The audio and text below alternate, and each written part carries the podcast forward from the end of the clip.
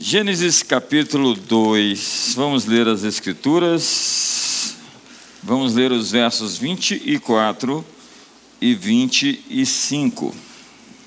Portanto, deixará o homem a seu pai e a sua mãe, e se unirá à sua mulher, e serão os dois uma só carne. E ambos estavam nus, o homem e a mulher, e não se envergonhavam. O texto é conhecido e fala do protocolo do mandato cultural. Você conhece, Deus deu ao homem autoridade sobre a terra, disse o homem ao homem, a mulher, macho e fêmea os fez, e lhes disse: sede fecundos, multiplicai-vos, enchei a terra, sujeitai-a, dominai sobre os peixes do mar, sobre as aves dos céus, sobre os répteis que rastejam sobre a terra. Enfim, Deus deu ao homem um mandato para governar, mas existe uma ordem de princípios para este frutificar, multiplicar, encher a terra, sujeitar e dominar. A primeira ordem do texto é: deixará o homem a seu pai e a sua mãe. Deixará. O casamento, então, feito por Deus começa com uma mudança de prioridade, uma emancipação. É, Don, é John Eldrick, no seu maravilhoso livro Coração Selvagem, todo homem tinha que ler esse livro, que diz que muitas mulheres, muitas mães falham em emancipar seus filhos, deixando o menino se tornar homem.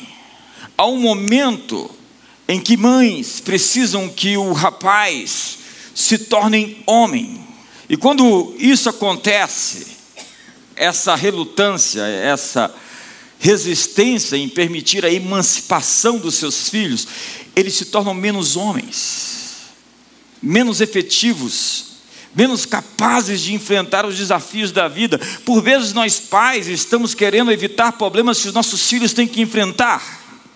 John Eldrick, nesse livro Coração Selvagem, diz que todo homem já foi um menino. Existem alguns homens que ainda são. Não cresceram.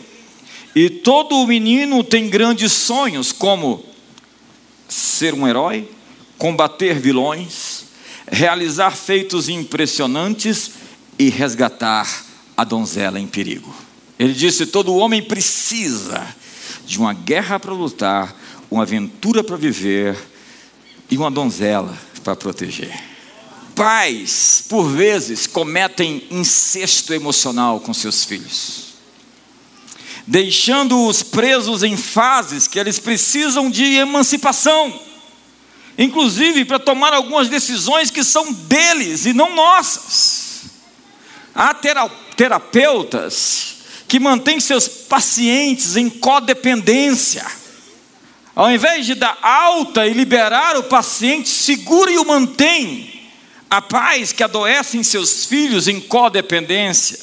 Líderes que têm que enviar seus liderados para o seu chamado, mas os retém. Hoje, Chara e Kari são conhecidas por serem minhas filhas. Amanhã eu serei conhecido por ser o pai delas. Eu acho que eu já sou. Pais realmente decentes amam ver seus filhos saírem da sua sombra para ter luz própria. Agora, deixará não é o mesmo que abandonar. É no princípio da aliança entre gerações que a vida prospera. Honra teu pai e a tua mãe para que se prolonguem seus dias na terra. Deixar seu pai e sua mãe se unir à sua mulher não é o mesmo que desonrá-los, porque aí mora o princípio do sucesso a longo prazo. Honrar as pessoas que estão em cadeia de autoridade na sua vida. Segunda ordem: se unirá a sua mulher, a sua esposa.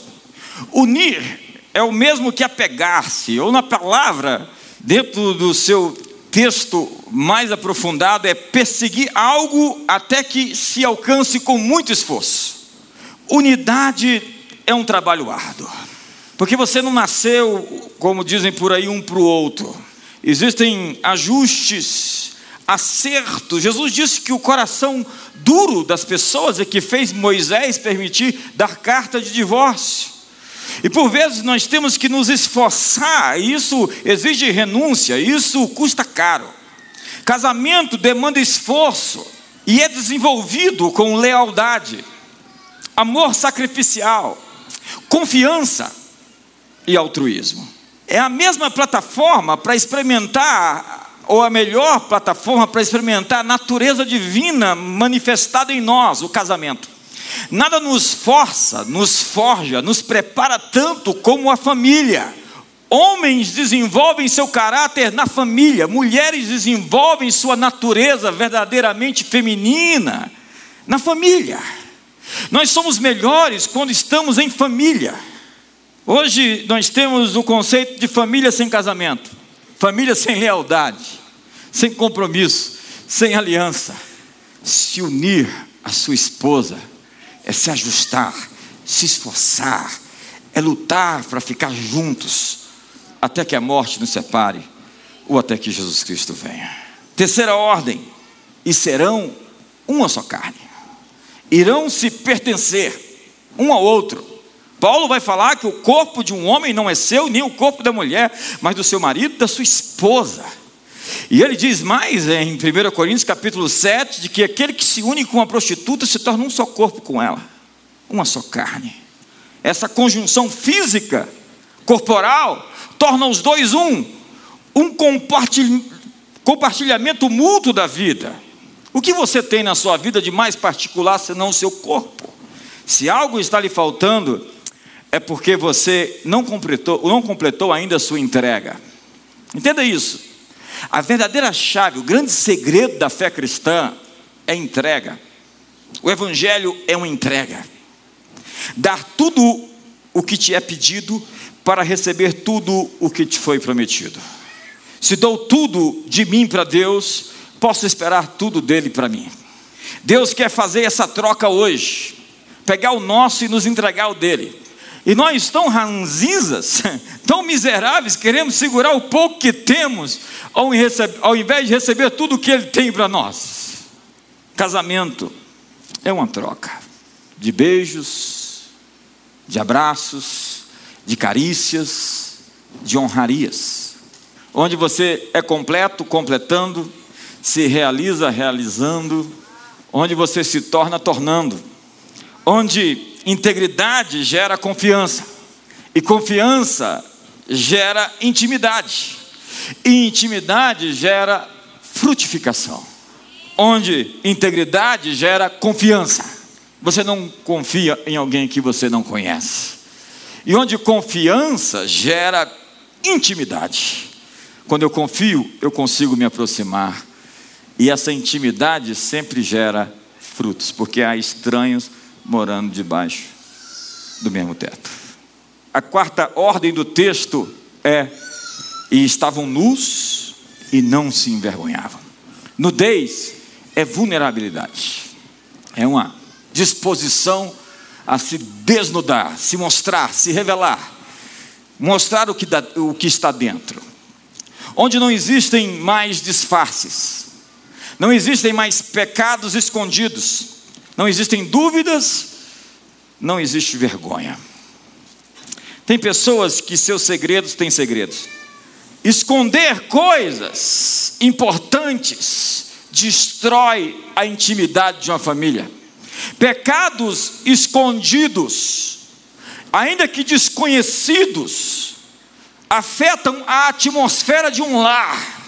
A quebra da aliança dos pais faz seus filhos sofrerem perseguições espirituais, atrai problemas financeiros e faz da vida do casal um inferno. O sangue de Jesus só cobre pecados expostos e confessados e não escondidos. Estavam nus e não se envergonhavam. Estavam nus é ter coragem de fazer reconciliações, confissões, como diz Hebreus capítulo 13, verso número 4. Venerado seja entre todos o matrimônio e o leito sem mácula. Porém, aos que se dão à prostituição, e aos adúlteros, Deus os julgará. Eu quero lhe informar que esse texto está no Novo Testamento. A banalização da aliança do casamento é a causa do nosso infortúnio social moderno. O retrocesso da revolução sexual dos anos 60 deixou há muito tempo sua fatura e nós estamos pagando essa conta. Foram quatro as revoluções sexuais no mundo. A primeira de Jesus. Ele chegou com informações novas sobre as mulheres. As mulheres se tornaram as pregadoras da ressurreição. Ninguém ergueu mais as mulheres na história do que Jesus. A primeira declaração sobre a igualdade de homem e mulher na literatura da história humana está em Gálatas 3:28. Não há homem nem mulher, nem bárbaro nem cita, nem judeu nem grego, todos são um em Jesus Cristo. Ele amou as mulheres como ninguém pôde amá-las. E ele falou duramente contra aqueles que se divorciavam. Ele foi tão duro que os discípulos dizem: será que nós deveríamos nos casar? Mesmo. E ele ainda abriu uma porta para aqueles que queriam permanecer solteiros.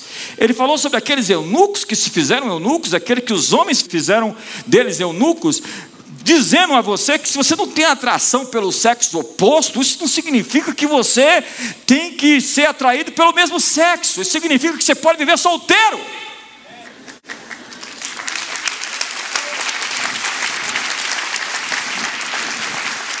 Ele fala de eunucos, dando uma permissão a pessoas de ficarem solteiros. É Rodney Stark, professor de religiões comparadas da Universidade de Washington, que fala que o cristianismo civilizou o mundo.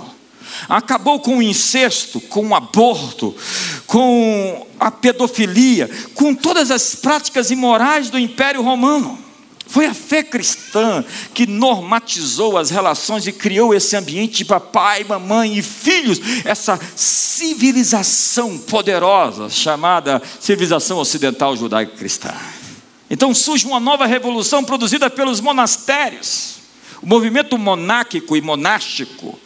Quando Constantino se torna imperador e se torna o chefe, o bispo dos bispos, o chefe da igreja, e vai só ser batizado na sua morte, se essa onda pega, ele sofre uma resistência daqueles que tinham outrora sido perseguidos pela fé, e muitos deles vão para os desertos.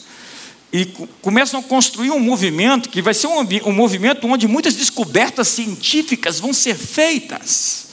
Eles tinham um movimento de estudo das Escrituras, de consagração, mas aquilo depois, posteriormente, vai se tornar num ambiente dualista, celibatário. Paulo vai escrever para Timóteo que o celibato não é uma coisa que você pode impor sobre alguém para que ele sirva a Deus. Nunca. Jamais. E eu não vou me aprofundar nisso. E depois nós vemos a revolução sexual de Lutero, um monge agostiniano, que coloca suas 95 teses. Eu já estive ali duas vezes, na casa dele. E você tem uma estátua de sua esposa, Catarina von Bora, assim, com o queixo bem erguido. Parece a mulher lá de casa. E Lutero mesmo dizia: ela é quem comanda aqui tudo. Ela está no comando das coisas. Então ele deixa os votos de monge, se torna um homem casado e casa os monges com as monjas, promove uma revolução em toda a Europa, onde as mulheres podem ser fortes. Mulheres podem ser fortes quando os homens são fortes, porque homem fraco tem medo de mulher forte.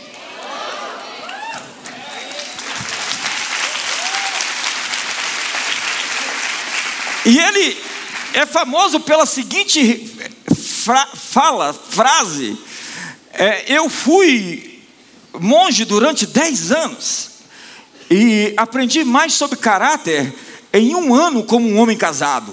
A família é a escola do caráter.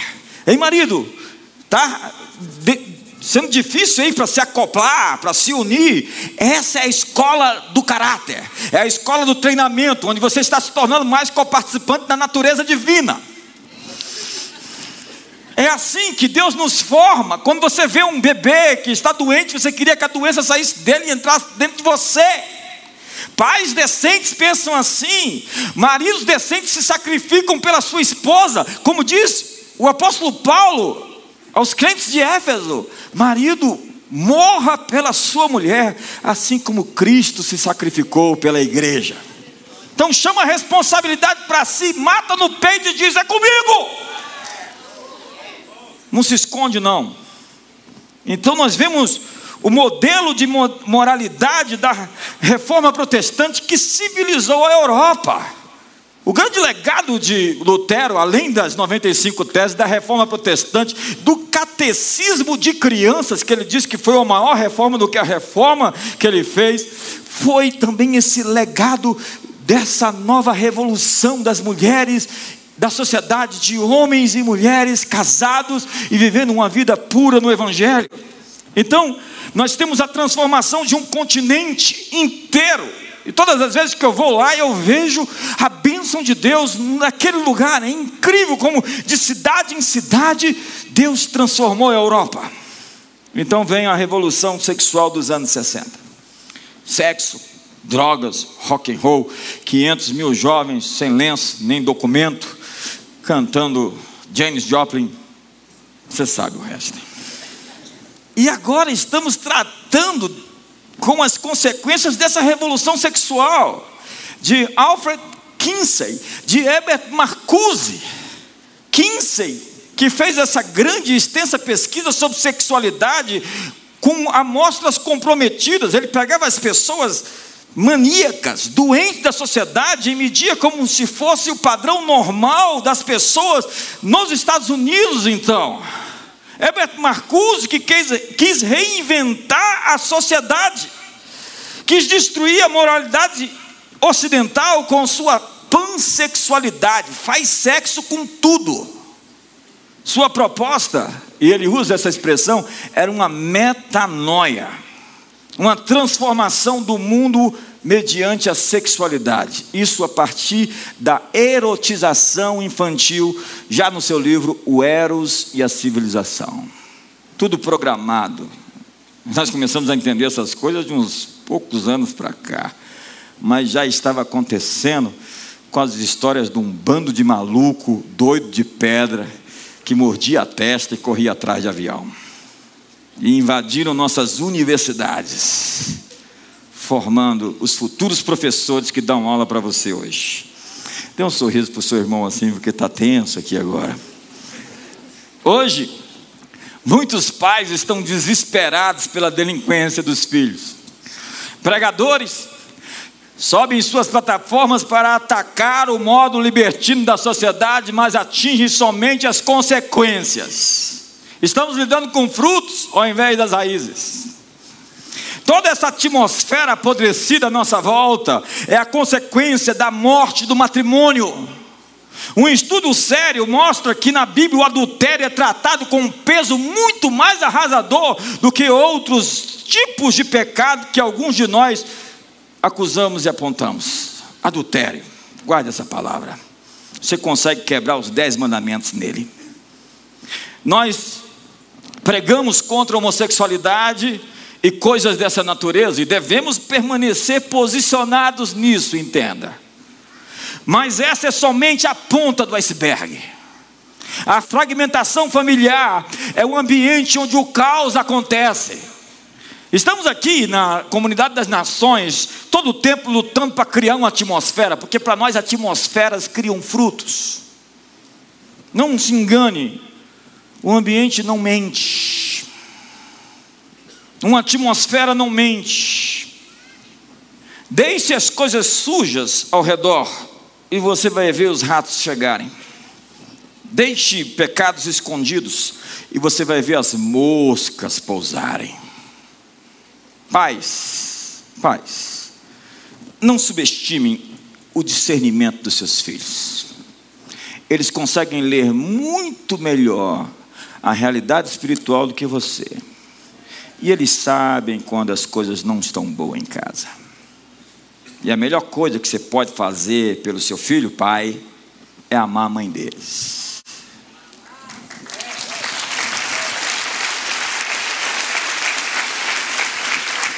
A distorção da identidade dos filhos começa na casa, na oikos, oiko de oikomenê, de oicologia, porque tudo está interligado e tem a sua raiz e a sua origem principal na casa. Um teto é uma proteção.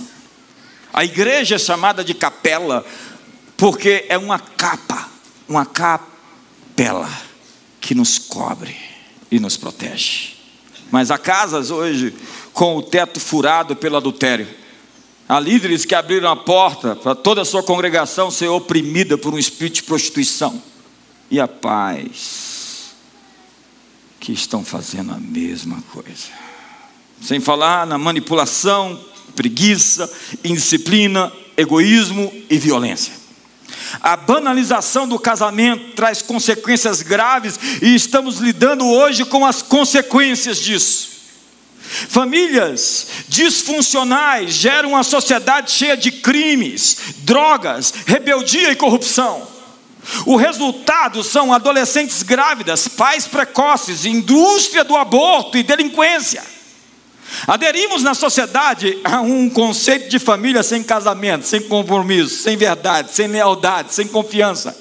Venerado seja entre todos o matrimônio e o leito sem mácula. Quanto aos adúlteros e impuros, Deus os julgará.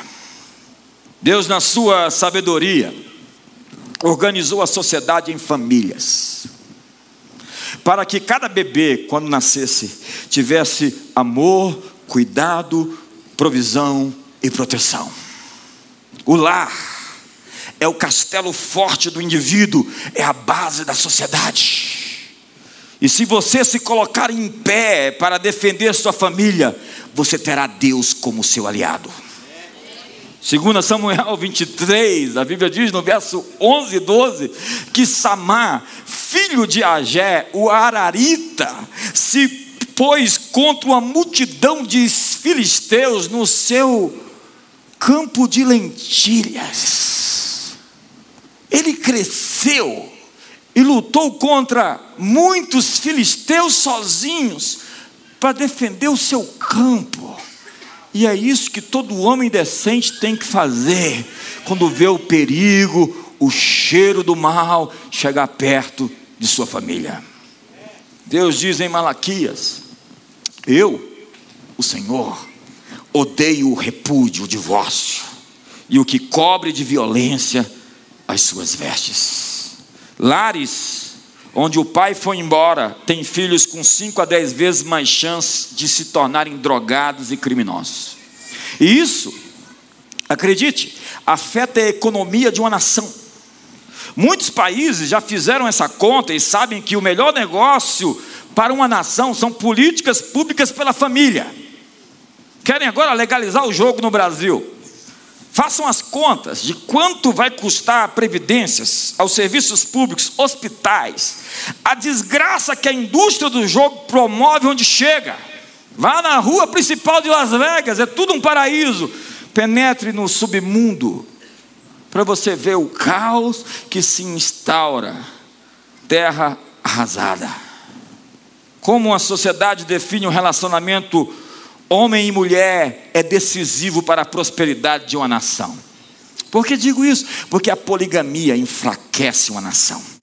Não existem países ricos que permitem a poligamia. Hoje nós temos até mesmo um novo modelo de relacionamentos múltiplos, que criam bolsões de miséria e violência na sociedade. É a tentativa de reinventar a sociedade, mas é somente o retorno ao tribalismo.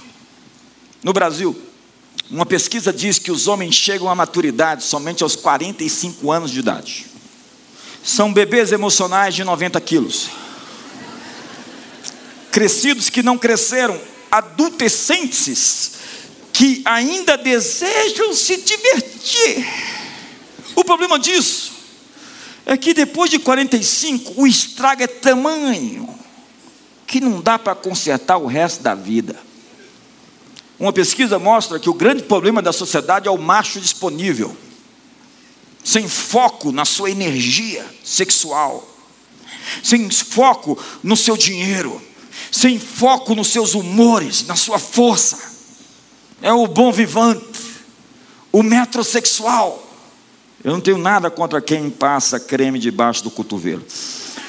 Moça, quando você encontra um rapaz desse, acredite, ele não ama ninguém, nem ele mesmo. Ele está à procura de preencher seu vazio existencial, destruindo a vida dos outros, estimulando seus apetites ao máximo que nunca vão lhe satisfazer de verdade.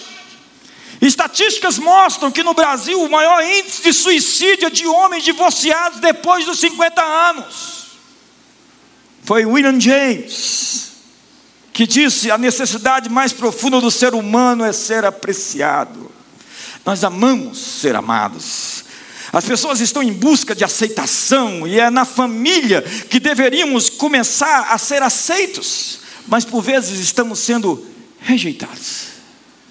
É dentro de casa que vemos o efeito bombástico, sísmico, estrondoso da humilhação, do abandono, do desamparo, porque a rejeição é uma bagagem pesada. Está à procura de provar que tem valor, que é aceito, que é querido, que é amado, é muito pesado. Tentar provar a sua importância é assinar seu certificado de irrelevância. Já meninas, que buscam amor, aceitação nos motéis, no peito de um homem, porque não tem um homem em casa, um pai. Eu aprendi agora a mandar flores para as minhas filhas.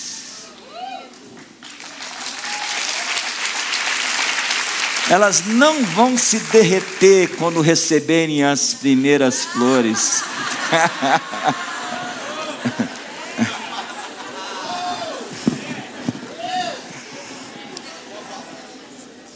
Famílias disfuncionais produzem ambientes de terra arrasada. Visite a África. Milhares de crianças soldadas. Boa parte órfãs da AIDS, e isso quebra o coração de Deus. A família é a fibra, o nervo, o ligamento, a linha do tecido que forma a sociedade. A família é a primeira frente de proteção contra o abuso físico, o abuso emocional, o abuso sexual, contra a miséria, a falta, a pobreza, contra os traumas psicológicos. Lares desfeitos, casas esfaceladas, famílias arruinadas é um ambiente próspero para prostituição, uso de drogas, incapacidade de obter emprego, pobreza, doenças, prisões e quase todos os outros males sociais inimagináveis. Pessoas feridas na família, dentro de casa, por vezes desenvolvem um ódio contra a família tradicional e se tornam rebeldes sem uma causa. Pergunte para um satanista: onde está o seu pai? Esse pai é um trovão no ouvido, porque o diabo quer ser pai dos que não têm pai, ou do que o pai era um psicopata. Membros de seitas comunistas normalmente têm ódio dos seus pais.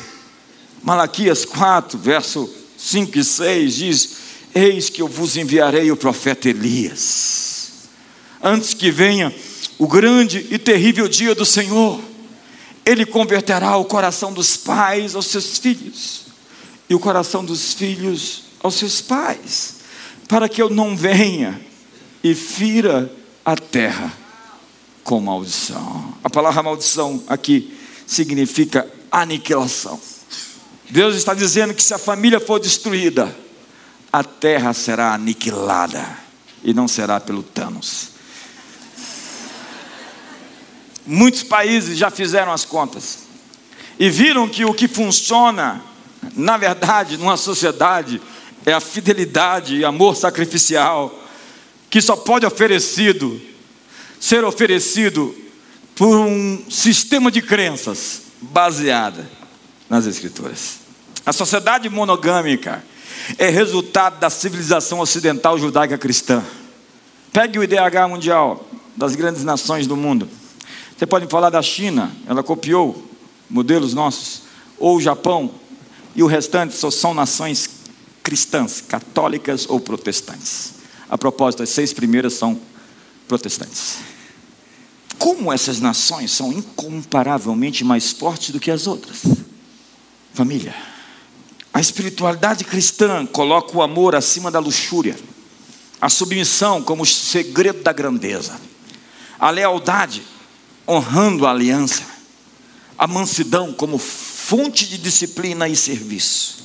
Mas hoje, Hollywood está discipulando as famílias, enfiando valores de divórcio e perversão sexual sobre os nossos filhos e filhas. As novelas, lixo cultural, o BBB, estão discipulando o Brasil. Agora, se você assiste essas coisas, você não é discípulo de Jesus, você é somente um frequentador de igreja. Eu não quero trazer condenação para você hoje aqui, mas quero levá-lo ao arrependimento. Pergunta: o crescimento da igreja afeta os valores que constroem a sociedade? Porque senão, eu entendo que nós estamos pregando outra coisa que não é o Evangelho. Uma igreja que cresce e não muda a sociedade está vivendo outra coisa que não seja a mensagem de Jesus.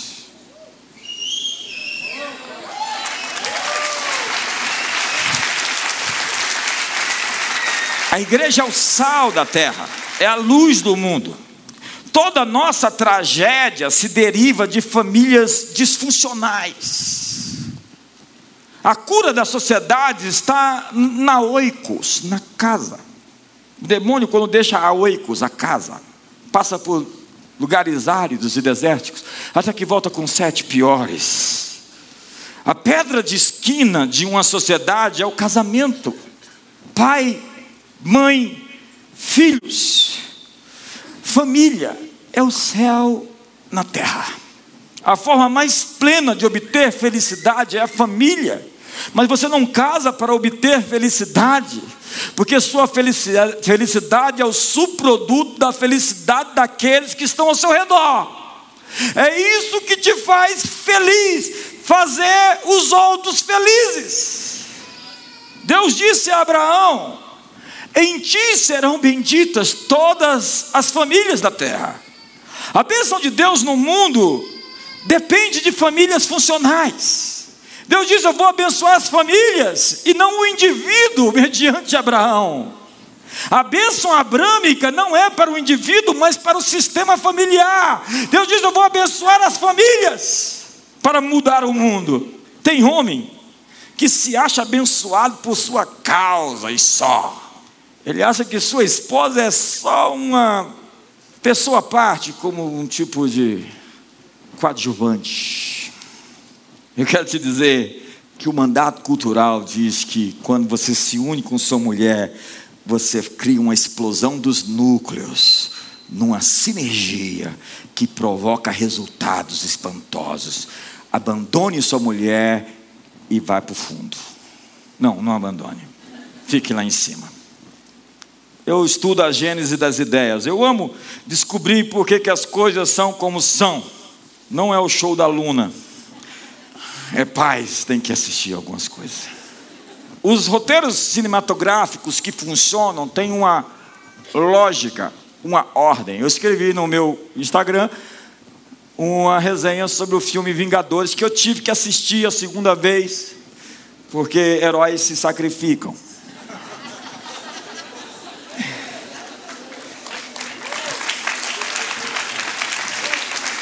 E apontei o mito do herói do Joseph Campbell, o herói que sofre, o herói que faz sua jornada, descobre seus dons, sofre, sofre, sofre e depois vence. Essa é a história do Neo, do Matrix, essa é a história do Luke Skywalker, essa é a história de Osiris ou Horus, essa é a história que está presente no fator Melquisedeque de Don Richardson, quando ele diz que o fator Abraão é a revelação especial de Deus ao povo judeu. O fator Melquisedeque é a revelação de Deus a todas as culturas. Porque nós viemos da eternidade com uma memória primal na cabeça sobre um cordeiro que foi morto antes da fundação do mundo o herói que se sacrifica. Essa é a grande história que pega em qualquer filme. Às vezes você fala assim: por que, que o herói tem que sofrer tanto para depois vencer? Mas existe um outro padrão que também está presente nessa memória nossa da eternidade, que é a ideia de uma família. Deus é uma família. O Pai, o Filho, o Espírito Santo. E aí você vai assistir muitos filmes que tem essa história da família que luta e vence. O Apocalipto, que para mim é uma das maiores obras primas do cinema de Mel Gibson, onde o sujeito, numa civilização maia de pessoas que se destruíam, que se matavam, que acabavam umas com as outras, ele foge e tenta salvar sua família que está dentro de um buraco, e ele faz tudo para salvá-las, e no final a família vence. A Guerra dos Mundos, do Tom Cruise, onde ele no final, a família vence. Ou o próprio patriota, que Mel Gibson está lutando antes de tudo, não pelo país, ele é um patriota lutando pela sua própria casa. Eu estava, durante a escola de profetas, com a agenda muito cheia, e fui convidado para fazer um casamento. E eu consegui me esticar para conseguir fazer isso.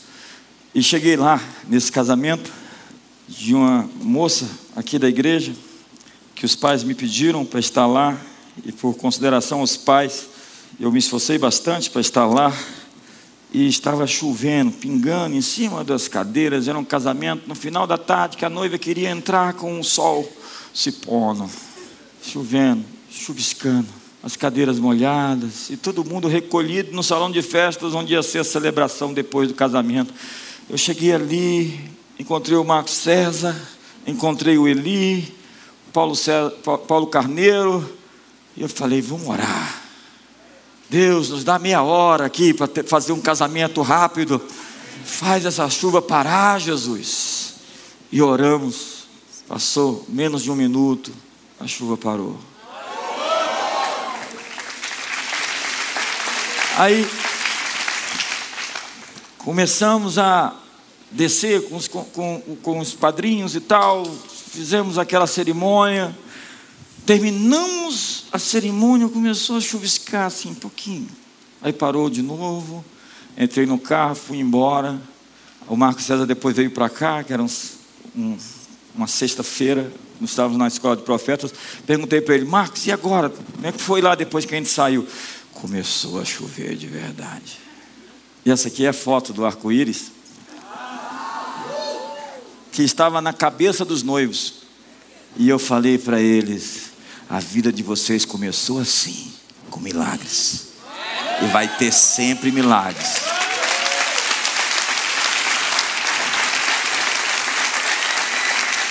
Porque se tem uma coisa que Deus vai honrar, é aquilo que Ele fez, que se chama família. E se você honrar a sua família, Deus vai honrar você. Se você se colocar de pé pelos seus, Deus vai se pôr de pé por você. Ele vai mover céus e terra em seu favor e vai te proteger. A propósito, Ele vai te proteger. Há muitas pessoas tomadas de ansiedade, de preocupação, de medos, de fobias. Mas eu quero lhe dizer uma coisa aquele que habita no esconderijo do Altíssimo. Habitar é um ato contínuo. Você mora num lugar. Isso significa estar num lugar, viver num lugar, um lugar para morar. A sombra do Onipotente descansará. Isso significa um lugar para repousar. Mil cairão ao meu lado, dez mil à minha direita mas eu não serei atingido. Isso está falando sobre um lugar inabalável, onde você pode permanecer, porque tudo pode desmoronar, mas você vai estar firme. E por fim, nenhum mal te sucederá, praga nenhuma chegará à sua tenda.